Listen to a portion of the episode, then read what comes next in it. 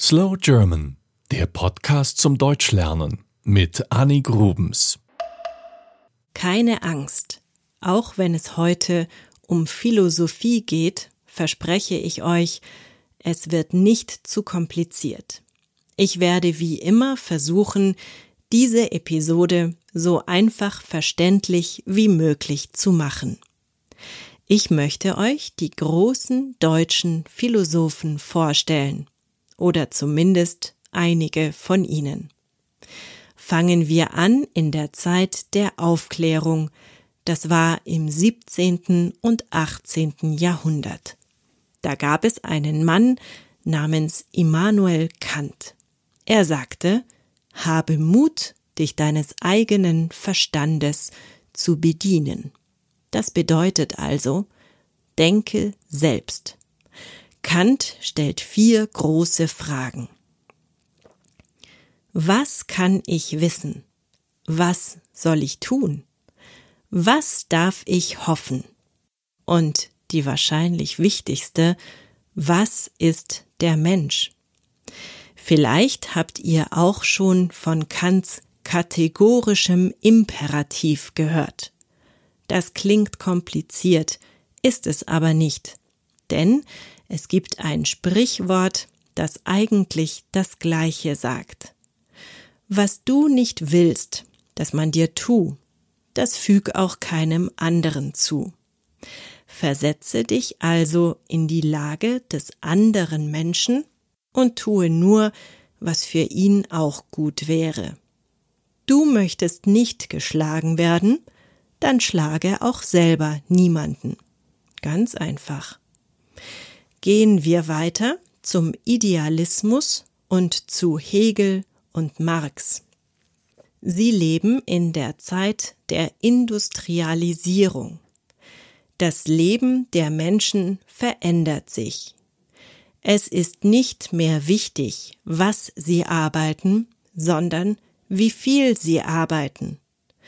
Am Ende ihres Arbeitstages sehen sie nicht das Ergebnis ihrer Arbeit, wie ein Schreiner seinen Tisch sieht. Die Arbeiter werden austauschbar.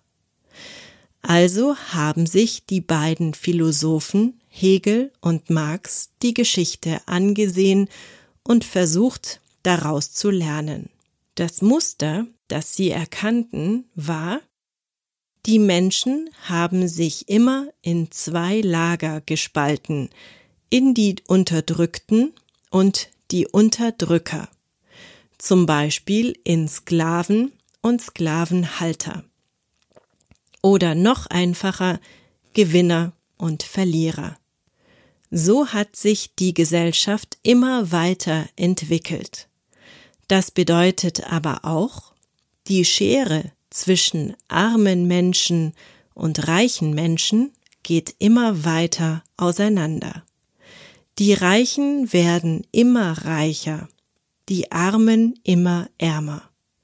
Marx und Hegel wünschten sich den Kommunismus, eine klassenlose Gesellschaft, die für alle Menschen optimal ist. Wir bleiben im 19. Jahrhundert und gehen in den Bereich Lebensphilosophie. Jetzt sind wir bei den Namen Schopenhauer und Nietzsche angekommen. Fangen wir mit Schopenhauer an. Ihn haben auch Weisheiten aus Indien und aus dem Buddhismus beeinflusst. Für Schopenhauer ist Leben auch Leiden.